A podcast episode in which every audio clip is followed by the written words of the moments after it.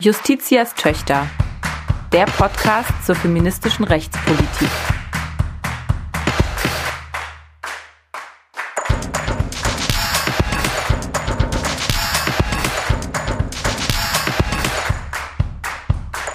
Ein Podcast des Deutschen Juristinnenbundes.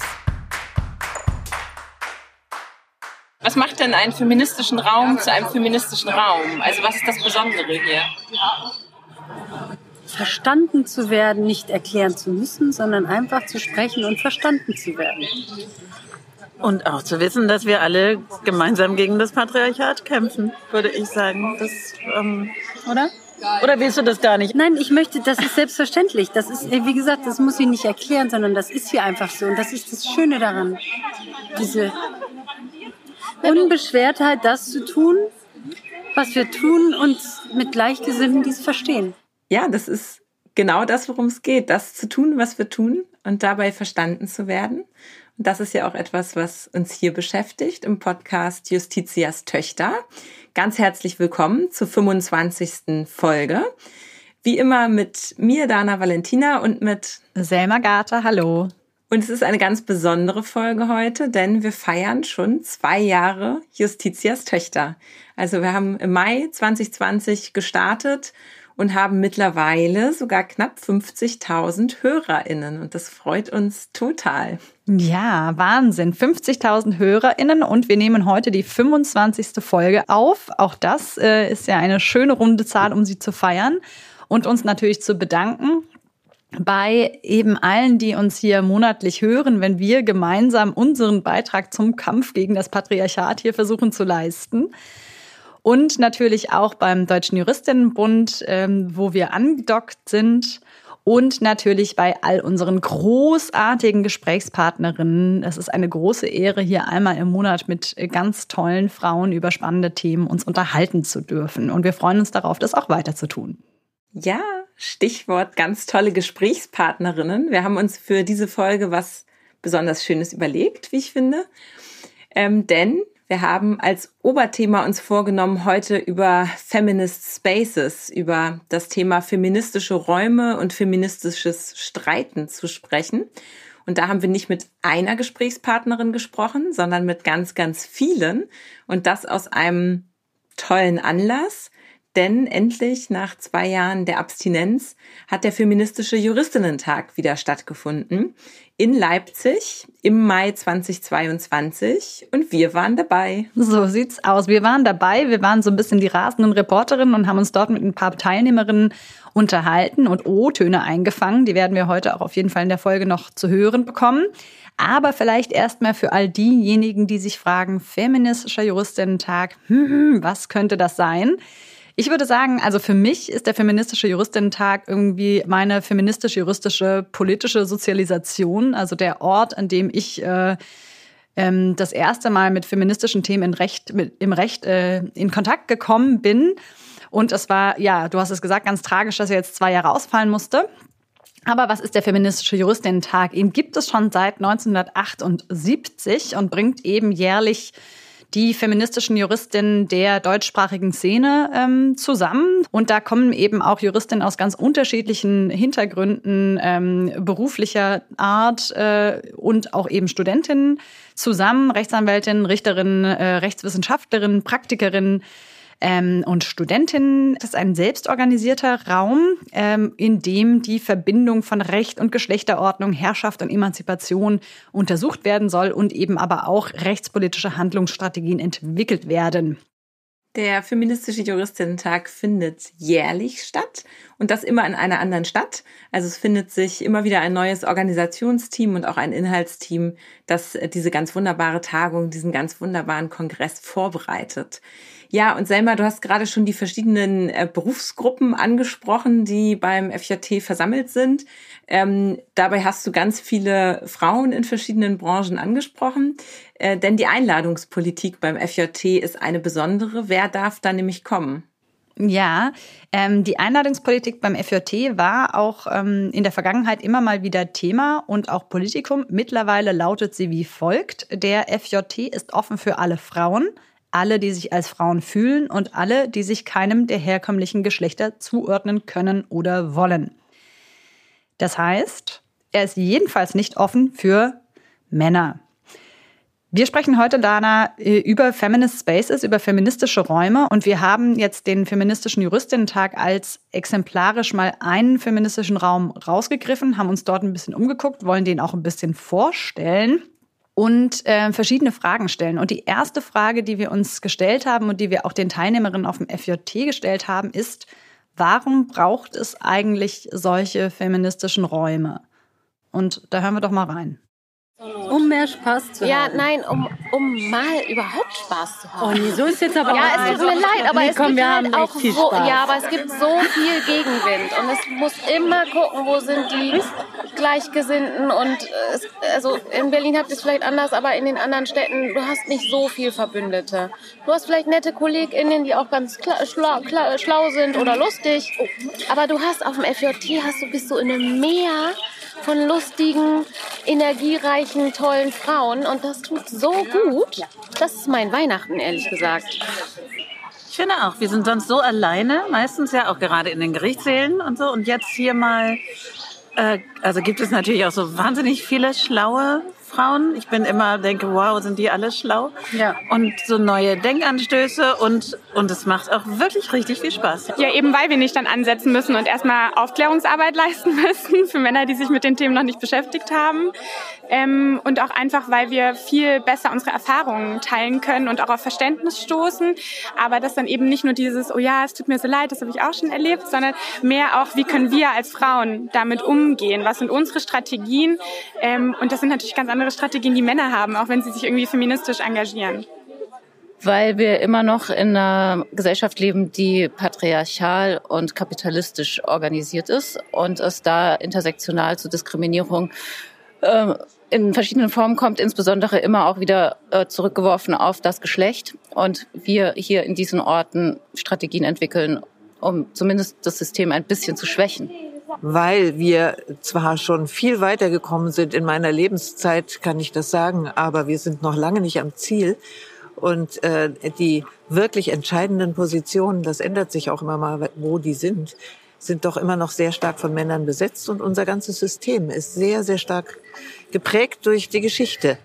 Und die Geschichte ist eben geprägt durch Männer. Und ähm, wenn wir uns nicht daraus ein Stück auch räumlich sozusagen entfernen mental, dann kriegen wir nicht die nötige Distanz, um äh, das System tatsächlich in der Wurzel zu kritisieren und zu ändern. Und diese Distanz äh, schaffen wir uns durch äh, Ausschluss von Männern in diesem Raum. Ich würde tatsächlich den feministischen Raum immer ein bisschen weiterdenken und nicht darauf beschränken, zu sagen, dass nur Flinters da sein können, sondern auch ähm, es gibt durchaus auch Möglichkeiten, feministische Räume zu schaffen, an denen alle Menschen teilnehmen, wenn man sich darauf einigen kann, dass ein feministisches Verständnis eigentlich bedeutet, die Verhältnisse, in denen Menschen unterworfen und geknechtet sind, umzuschmeißen. Und das beinhaltet das Patriarchat genauso wie halt eine radikale Ökonomiekritik und äh, andere Fragen. Deswegen feministische Räume ja, feministische Räume nur als Frauenräume tendenziell nein, auch wenn ich die Sinnhaftigkeit schon verstehen kann und das Bedürfnis danach. Es einfach schön ist, dass ich einem Ort bin, wo ich weiß, ich muss nicht rechtfertigen, was Gender Gaga ist und wo ich einfach gewisse Dinge nicht besprechen und erklären muss und da safe sein kann. Punkt. That's it, ja. Und es ist so schade wie schön, dass es die Räume noch braucht. Ich finde mich in dem Abschlussstatement, was wir gerade als letztes gehört haben, da durchaus wieder. Es ist so schade, es ist so schön wie schade, dass es diese Räume noch, noch braucht. Denn ich bin ja auch eine ähm, langjährige FJT-Teilnehmerin. Das war jetzt mein zehnter FJT schon. Und ähm, ich empfinde das auch als einen Raum, in dem gerade aus einer feministischen Perspektive Argumente auch einfach nochmal tiefgehend weiterentwickelt werden können, weil der Raum nicht dadurch gestört wird, dass man erstmal alle möglichen äh, vermeintlichen Einwände oder Vorwände abräumen muss, sondern man im Prinzip auf einer gemeinsamen argumentativen Basis auch einsteigen kann und schauen kann, ähm, wie kommt man bei bestimmten Themen auch einfach nochmal weiter. Also ich erlebe den FJT immer als einen sehr produktiven Raum und ich glaube, das hat auch was damit zu tun, dass der Raum so gestaltet ist, wie er gestaltet ist und äh, dass auch ähm, keine Männer teilnehmen. Muss aber auch sagen, das ist so ein Thema, was mir auch, also wo sich auch meine Position durchaus verändert hat. Also ich habe selbst mal ähm, beim FJT auch vorgesprochen für die Idee, den Raum zu öffnen. ähm, so ist es nicht. Würde das tatsächlich heute nicht mehr machen, weil ich den Raum gerade deshalb so schätze, weil er so ist, wie er ist und Frauenstimmen gehört werden, ähm, feministische Juristinnen zu Wort kommen und wir den Raum haben, der nicht anderweitig eingenommen wird. Ähm, genau, aber es ist natürlich auch immer so eine Frage, die oft gestellt wird, finde ich, wenn man sagt, man fährt jetzt zum feministischen Juristentag, ich weiß nicht, wie dir das geht, Selma, dann kommt irgendwie oft mal auch so diese Nachfrage, ach so, ja, und, äh, und was soll das, warum dürfen da eigentlich äh, keine Männer kommen? Ist das nicht eigentlich auch selbstdiskriminierend? Ja, total, das stimmt. Und ich muss auch sagen, mir ging es ähnlich wie dir. Ich bin da erst so ein bisschen reingewachsen in die Überzeugung, dass ich das auch sehr richtig finde, dass es ein Raum ist, wo keine Männer kommen dürfen. Und vielleicht muss man da jetzt auch noch mal einen kleinen Einschub oder einen Disclaimer beruhigender Art äh, ein aufnehmen, denn natürlich ist es nicht so, dass nicht auch Männer feministisch total geschult sein können und man auch mit Männern auf einem sehr hohen Einstiegsniveau über feministische Fragen diskutieren kann. Aber es macht natürlich die Atmosphäre eine ganz besondere. Und für mich ist dieser feministische Raum oder dieser reiner ähm, Frauenraum, der da unter anderem eben beim feministischen Juristinnen-Tag gelebt wird, auch ein Raum des Experimentierens. Es gibt halt ansonsten kaum Räume, wo Frauen unter sich sind und wo Männer eben nicht stattfinden. Es gibt diese Räume aber historisch und auch heute traditionell noch sehr viel ähm, für Männer. Das heißt, für die ist es vielleicht keine so neue Erfahrung, ähm, nur unter ihresgleichen in Anführungszeichen zu sein. Frauen müssen sich diese Räume immer noch aktiv schaffen. Und dann ist es total spannend zu sehen, was dann da passiert und wie sich die Stimmung ändert und wie sich der Umgang miteinander ändert und wie sich vielleicht auch ändert, wie man miteinander spricht und wie man auch miteinander streitet. Darüber wollen wir heute auch noch ein bisschen sprechen. Wir haben natürlich auch die Teilnehmerinnen gefragt, was äh, für sie feministische Räume eigentlich ausmacht. Vielleicht auch so ein bisschen jenseits der Frage des Zugangs, jenseits der Frage, ob da eigentlich Männer kommen dürfen oder nicht. Und ähm, das haben sie geantwortet. Also feministische Räume macht für mich aus erstmal ein Grund-Selbstverständnis, ein geteiltes Selbstverständnis von, das ist hier ein Ort, wo bestimmte Selbstverständlichkeiten ähm, herrschen. Also dass wir ähm, sozusagen alle hier mit dem Anspruch herkommen, das äh, geltende Recht, äh, die aktuelle rechtliche, rechtspolitische Situation nicht für gegeben hinzunehmen, sondern die irgendwie kritisch in Frage zu stellen, damit auch zu arbeiten und ähm, sozusagen einen eigenen Gerechtigkeitsgedanken vielleicht äh, sozusagen auch mit den Mitteln des Rechts umzusetzen oder Recht auch zu verändern. Verbundenheit von Frauensternchen, die alle ein furchtbares Studium hinter sich gebracht haben, ein furchtbares Referendariat, also eine Jahre, in dem einem eigentlich gesagt wird, du bist irgendwie echt nicht genug. Und ein Wochenende lang hier zu sein mit so vielen Frauen, die so, ich weiß nicht, so bewundernswert sind, weil es ne, irgendwie unsere Vorbilder sind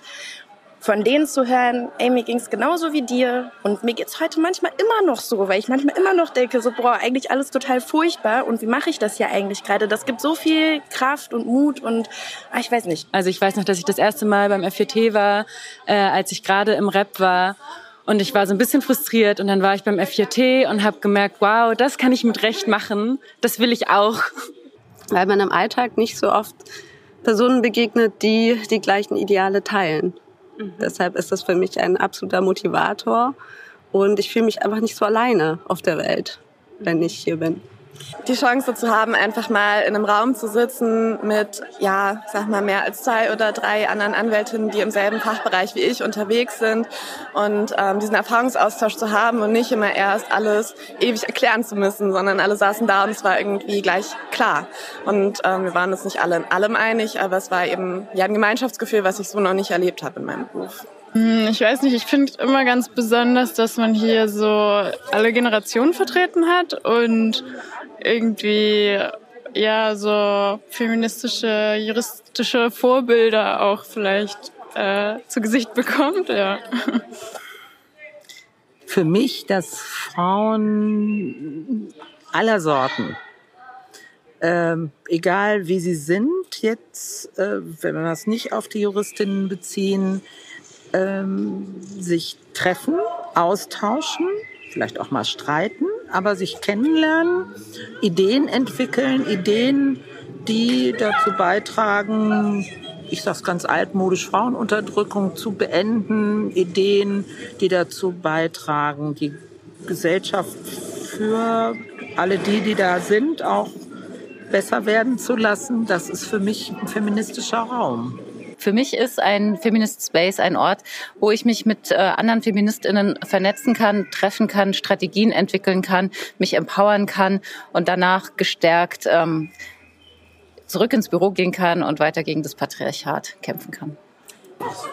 Das ist die Solidarität, es ist das Gefühl, wir sind viele, wo sich jedenfalls zu meiner Zeit, wir waren ja nur sieben Prozent Frauen im Studium, wenn überhaupt äh, waren wir sowieso ganz, also wir waren so zerstreut damals, als der FJT losging und schon damals war das Gefühl, ah, wir sind mehr, wir sind, wir können auch was bewirken.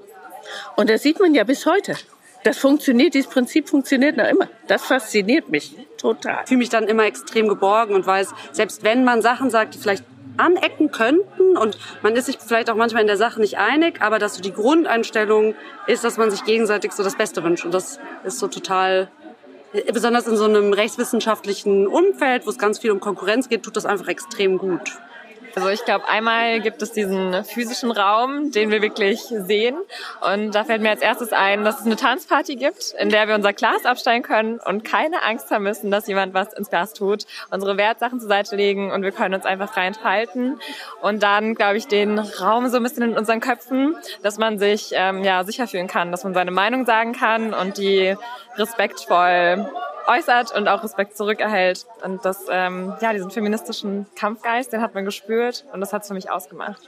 Ich glaube, dass wir alle von der Grundannahme ausgehen, dass es strukturelle Ungleichheiten gibt, dass es Sexismus gibt, dass es Rassismus gibt, dass es äh, andere viele Ungleichheitslagen gibt, die auch verschränkt miteinander sind und dass wir darüber nicht mehr diskutieren müssen, sondern nach vorne blicken und da uns dann darüber streiten, wie erreichen wir das jetzt am besten, diese Ungleichheitsstrukturen aufzubrechen. Aber es klingt jetzt so, als sei das hier so ein homogener Raum. Ich finde, das ist es. Nicht alle verstehen alles, was ich sage oder meine. Und ich verstehe hier auch nicht alles. Aber ich glaube, es ist zumindest so ein, also safe im Sinne von, es gibt ein gemeinsames Problembewusstsein, es gibt ein Awareness. Keiner will hier Arschloch sein. Das heißt, ich kann mich darauf verlassen, dass ich mich auch erklären kann und dass ich äh, erklären kann, wie habe ich das gemeint oder was habe ich hieran jetzt gerade nicht verstanden. Und ähm, dass es dann ein Minimum an Geduld für mich schon auch gibt, mir das zu erklären. Vielleicht auch mal Fragen stellen zu können. Das finde ich auch. In so, ja. so einen Raum zu haben, in dem man auch oder in dem wir Fragen stellen können, äh, ohne direkt da, danach bewertet zu werden. Oh, hat sie das jetzt auch schon wieder nicht verstanden? Also wir hören, es ist ein gemeinsamer Raum, es ist ein solidarischer Raum, auch ein empowernder Raum. Das würde ich auch total so teilen. Und es ist aber eben auch ein fehlerfreundlicher Raum, ein Raum, in dem Fragen erlaubt sind. Und was ich ganz wichtig finde, es ist kein homogener Raum, trotz all dieser vorgenannten Bezeichnungen. Und das führt vielleicht zu dem Thema, über das wir dann im Weiteren noch gesprochen haben. Denn dadurch, dass es kein homogener Raum ist, ist es eben auch ein ganz besonderer Streitraum, in dem sehr lebendig, würde ich mal sagen, auch gestritten wird über unterschiedliche feministisch-juristische Positionen. Auf jeden Fall. Es wird gestritten. Es wird insgesamt in der feministischen Szene natürlich gestritten. Es wird auch beim feministischen Juristinnen-Tag gestritten.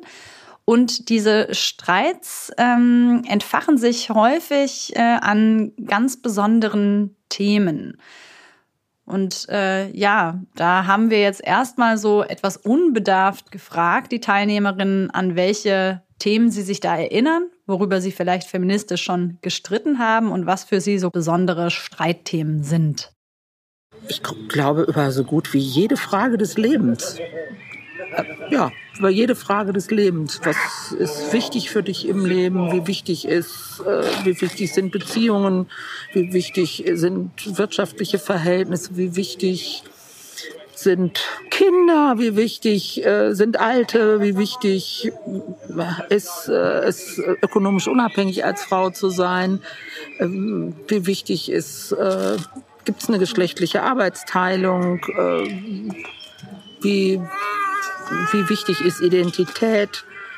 Ähm, ja, also all solche Fragen, also eigentlich über jede Frage, über die sich Frau überhaupt irgendwie Gedanken macht, habe ich auch schon feministisch gestritten. Ähm, ich ich glaube, da gibt's einige. Ähm, und jetzt, ja, in meinem Bereich ist es natürlich Paragraph 218, Pornografie, Prostitution, sexuelle Selbstbestimmung. Ich sag mal das, was mir als erstes in den Kopf gekommen ist, und das ist ähm, Schwangerschaftsabbruch. Schwangerschaftsabbruch, das ist natürlich immer so ein großes äh, Streitthema. 218 abschaffen ist ein äh, ganz großes Thema. Das Thema Paragraph 218 Abtreibungsverbot hat uns ja immer begleitet. Das war nicht so mehr, nicht so sehr natürlich ein Streitthema. Da waren wir uns alle einig. Aber natürlich über die Wege haben wir gestritten.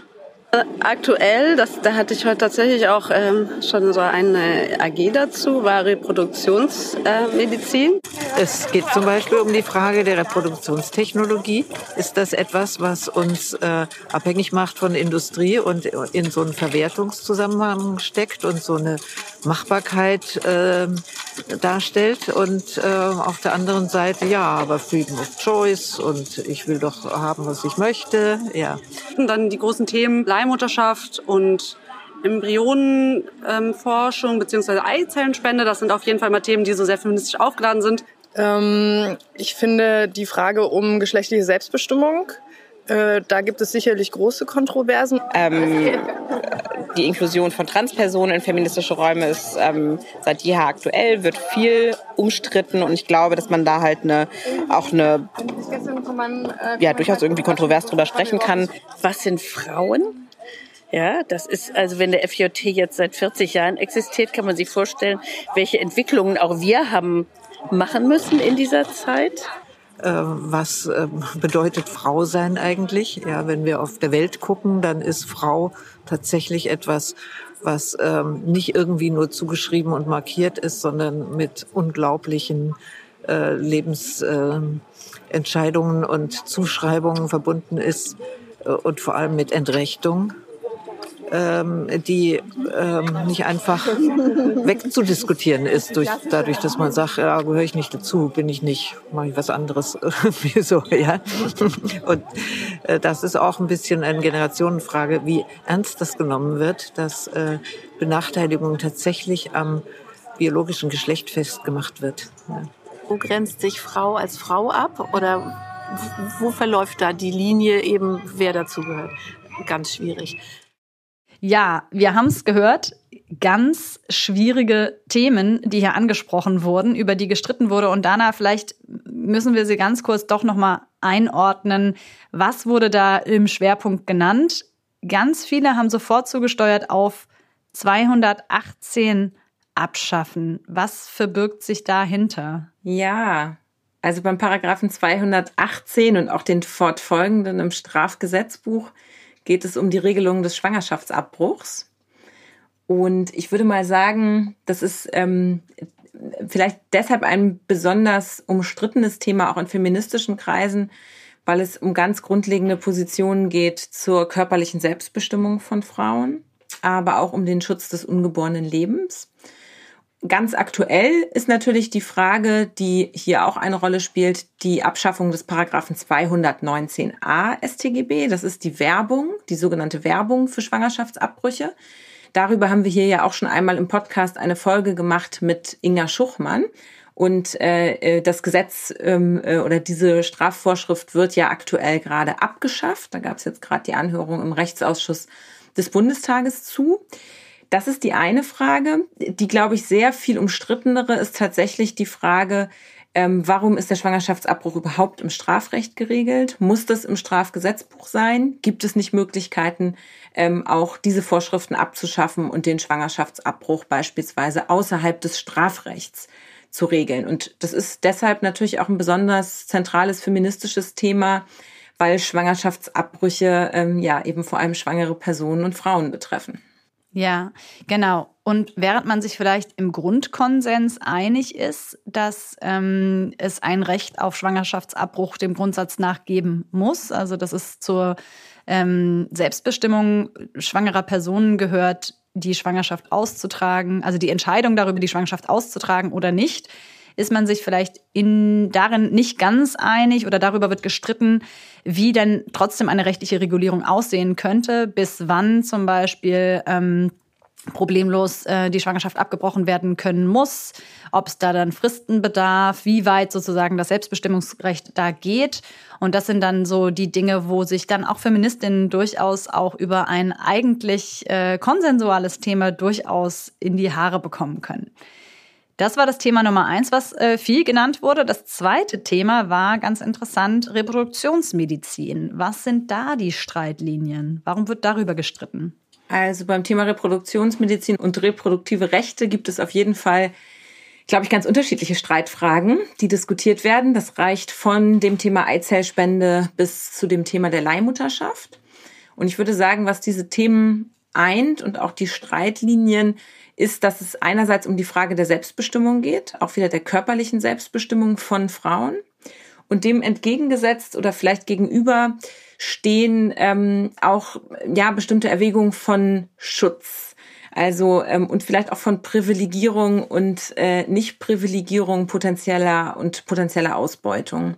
Denn ähm, es geht um nicht weniger als die Frage, darf ich beispielsweise, wenn ich das möchte, meine Eizelle spenden? Ähm, oder äh, mich als äh, Leihmutter äh, verdingen.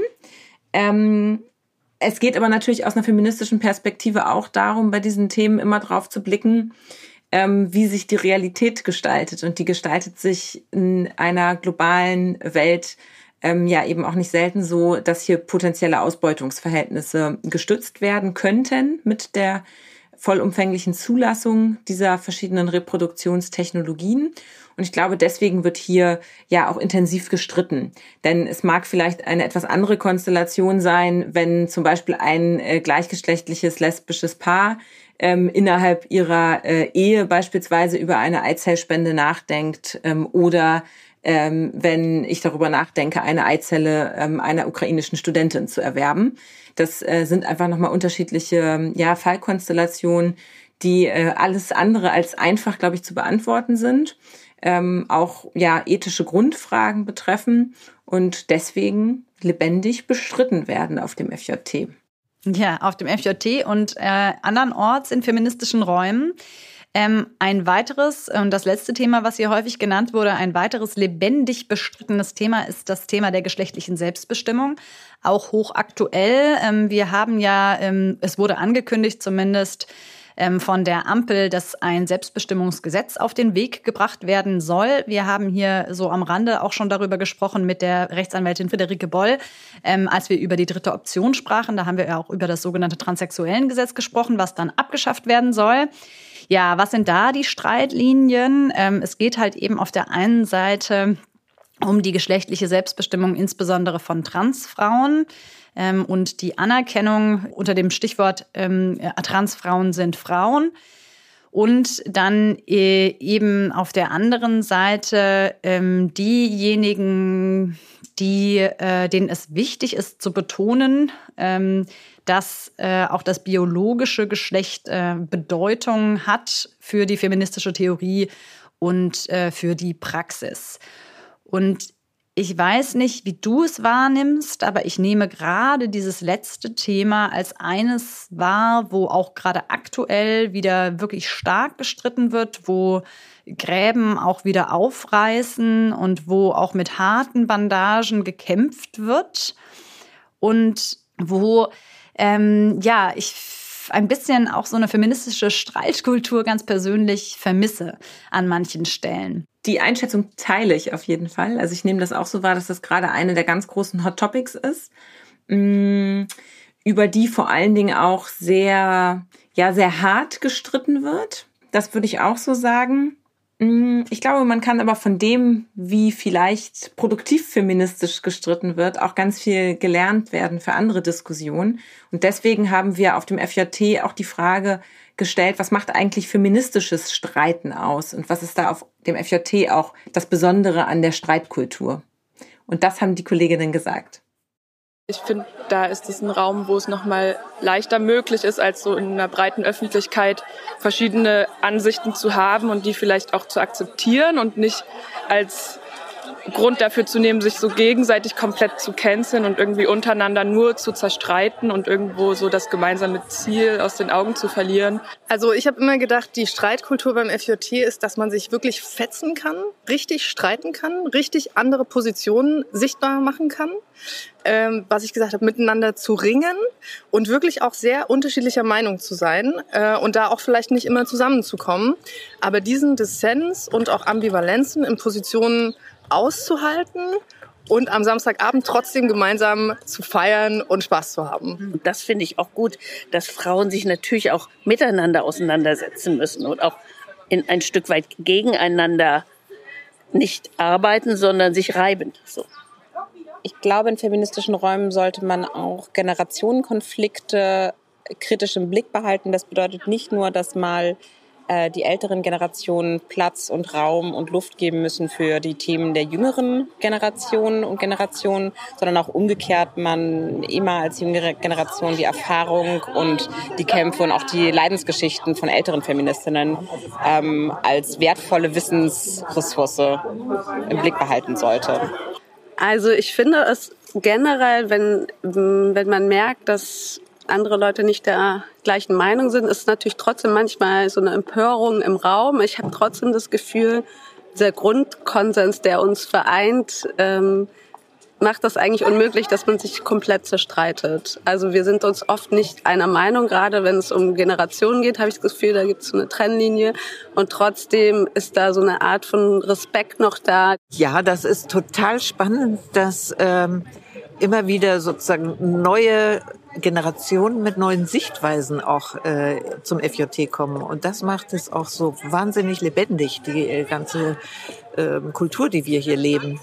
Und äh, dadurch kommen dann natürlich auch äh, Reibungen auf zwischen Frauen, die schon immer irgendwie was dachten und Jüngeren, die ganz neu denken teilweise, glaube ich, kann es so passieren, dass wenn spezifische Schlagwörter fallen, dass man dann ähm, so ein bisschen aufhört zuzuhören. Und ich glaube, das ist so voll wichtig, dass wir uns auch immer weiter gegenseitig zuhören und dann auch so eine, nur weil man vielleicht mein Gegenüber weniger radikal ist als ich, dass ich dann trotzdem weiter dabei bleibe und versuche zu schauen, warum kommen wir vielleicht zu unterschiedlichen Ergebnissen und wo sind aber auch die Gemeinsamkeiten und natürlich auch so eine Sache von, es darf nie, persön nie persönlich angreifen werden. Nee, es gibt Grenzen. Äh, also äh, rechte Positionen haben auf den FDT aus meiner Sicht keinen Platz. Äh, und genauso Positionen, die anderen die Existenzberechtigung absprechen ähm, und die Frauen delegitimieren. Ja, da waren jetzt ähm, lauter Stichworte dabei, äh, die wir vorher nicht genannt haben, aber die ich persönlich im Kopf hatte. Es war das Stichwort Canceln, kam da und Empörung. Und was ich aber schön finde, ist, dass das verortet wurde so im äh, ja anderen Räumen in der Öffentlichkeit und vielleicht eben nicht in Räumen, die sich feministisch nennen, weil dort geht es eben auch darum, andere Positionen auszuhalten, sofern sie eben nicht äh, angreifend sind oder wirklich verletzend oder eine Existenzberechtigung in Frage stellen. Und trotzdem man schnell, glaube ich, gerade heute dabei ist, sich extrem zu empören und dann eben nicht mehr zuzuhören, dabei zu bleiben und sich darauf zu besinnen, wir kämpfen doch eigentlich für die gleiche Sache und sind uns vielleicht nur mit den Mitteln ähm, oder sind, streiten über die Wege und über die Schwerpunkte, die gesetzt werden sollten von einem Feminismus. Und mich würde es sehr froh machen, äh, wenn äh, diese Streitkultur auch andernorts ein bisschen mehr noch gelebt werden würde. Aber Dana, ein zweites Stichwort, was jetzt hier nochmal gefallen ist und was auch ganz wichtig ist, was den feministischen Juristinnen-Tag ausmacht, ist, dass da ganz unterschiedliche Generationen zusammenkommen und auch ganz unterschiedliche Generationen miteinander streiten. Was kommt dir da in den Sinn, wenn du das hörst, das Stichwort Generationenkonflikt? Ich glaube, der Generationenkonflikt ist so ein bisschen der Elefant im Raum. Und ähm, ich weiß gar nicht so ganz, ob der da tatsächlich so vorzufinden ist. Ich finde es aber ganz gut, über den Generationenkonflikt zu sprechen. Also zum einen ähm, glaube ich, ist es so ein bisschen sehr vereinfacht zu sagen, ja, früher, da hatten halt die älteren Feministinnen so andere Positionen und andere Themen und äh, heute ähm, haben wir irgendwie jüngere, neuere, modernere Themen, die vielleicht auch einfach vor 30 Jahren noch nicht auf dem äh, Schirm waren. Ich glaube aber, es ist ein bisschen zu einfach äh, gesagt, ähm, wenn man da den älteren Kolleginnen auch unterstellt, sich nicht, nicht mit auch zu bewegen und äh, weiter aktiv am Diskurs teilzunehmen, weil das ist nicht so. Das nehme ich jedenfalls beim FJT auch nicht so wahr. Ähm, weshalb ich es aber eigentlich ganz gut finde, dass es immer wieder so ein Bezugspunkt ist. Mm, ich glaube, auf einer Metaebene ermöglicht das ähm, ja auch nochmal so ein bisschen draufzuschauen auf die eigene Streitkultur und das, was eigentlich so passiert. Und ich habe auch den Eindruck, der Generationenkonflikt kommt ja immer so eher als Argument nochmal rein oder als Punkt nochmal rein, dass man so ein bisschen reflektiert, äh, wie streiten wir hier eigentlich gerade, nehmen wir alle mit, kommen alle zu Wort. Und dafür erfüllt es schon eine Funktion. Ich bin mir aber nicht ganz sicher, ob ich wirklich sagen würde, es gibt da so ganz harte Generationenkonflikte. Wie siehst du das denn? Ja, also ich finde, man kann nicht in Abrede stellen, dass bei bestimmten Themen auch ähm, die Streitlinien entlang generationeller Linien verlaufen. Und sei es nur statistisch. Aber ich bin da total bei dir, ähm, das zu vereinfachen zu finden, das damit zu erklären oder darauf zu beschränken. Und wenn wir uns gerade mal anschauen, die Streitthemen, die wir uns ähm, vor Augen geführt haben, jetzt hier nochmal, insbesondere geschlechtliche Selbstbestimmung und äh, die Repro-Rechte, da hast du ja auch selber gesagt, da schreitet so ein bisschen äh, gegeneinander. Macht man jetzt stark das Selbstbestimmungsaspekt oder macht man vielleicht irgendwie stark die Gefahren, die dann damit auch einhergehen können, insbesondere für nicht so privilegierte Frauen? Das die Entscheidung oder der Fokus, was man da stark macht, vielleicht doch generationellen Wandlungen unterworfen sind. Ähm, und auch wenn ich sagen würde, das sind natürlich irgendwo auch politische Streitlinien und es ist egal, wie alt man ist, wo man sich da einordnet, kann es durchaus auch erhellend sein, wenn man schaut, okay, warum ist es denn so? Also woher kommen die Leute? Was haben sie vielleicht für Erfahrungen gemacht? Was haben die Frauen für eine, für eine feministische Prägung vielleicht auch hinter sich, dass es Gründe gibt, warum sie jetzt die eine Facette stärker machen als die andere? Und das ist dann durchaus auch, trägt zu einem gegenseitigen Verständnis bei und trägt auch im Streit was bei. Und manchmal sind sich ja auch generationenübergreifend alle einig wie bei unserer nächsten Frage. Wir haben nämlich auch bei dieser Folge euch nicht vorenthalten wollen, unsere Rubrik der feministischen Fundstücke und haben auf dem FJT gefragt, gibt es so ein all-time classic feministisches Fundstück? Etwas, was jede feministische Juristin oder auch Interessierte an feministisch-juristischen Themen kennen sollte. Feministische Fundstücke. Und da waren sich alle einig und damit wollen wir die Folge dann auch schon beschließen. Die Streit, genau. Also unbedingt. Selbstverständlich muss man die Streit lesen. Ja, das ist ja natürlich gar keine Frage. Ja, die Streit. Unbedingt. Ähm die feministische Rechtszeitschrift, ein wichtiges Organ. Natürlich soll jede Feministin Streit angeguckt haben. Und äh, die Streit, wenn ihr sie in ähm, Bibliotheken anguckt, dann werdet ihr sehen, dass da über 40 Jahre äh, ein Speicher entstanden ist, ein, ein Archiv über alles, was wir diskutiert haben und auch alles, was wir erreicht haben. Und ähm, das ist alleine schon ein unheimlicher Wert, weil das natürlich in den offiziellen wissenschaftlichen Arbeiten und in den offiziellen Bibliotheken und so weiter weil es sonst nirgends publiziert wurde oder dann sehr verstreut ist, äh, nicht so leicht erschließbar ist. Und da haben wir es wirklich kompakt erschlossen, was die feministischen Juristinnen so bewegt hat über die ganze Zeit. Und das soll auch weiter unser Wissensspeicher sein.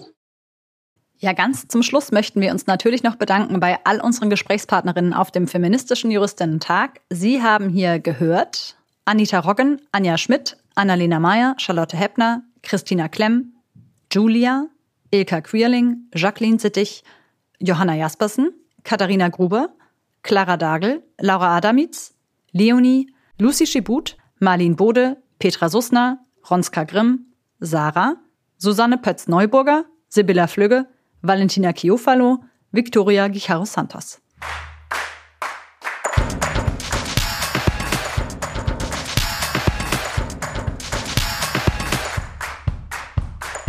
Ein Podcast des Deutschen Juristinnenbundes.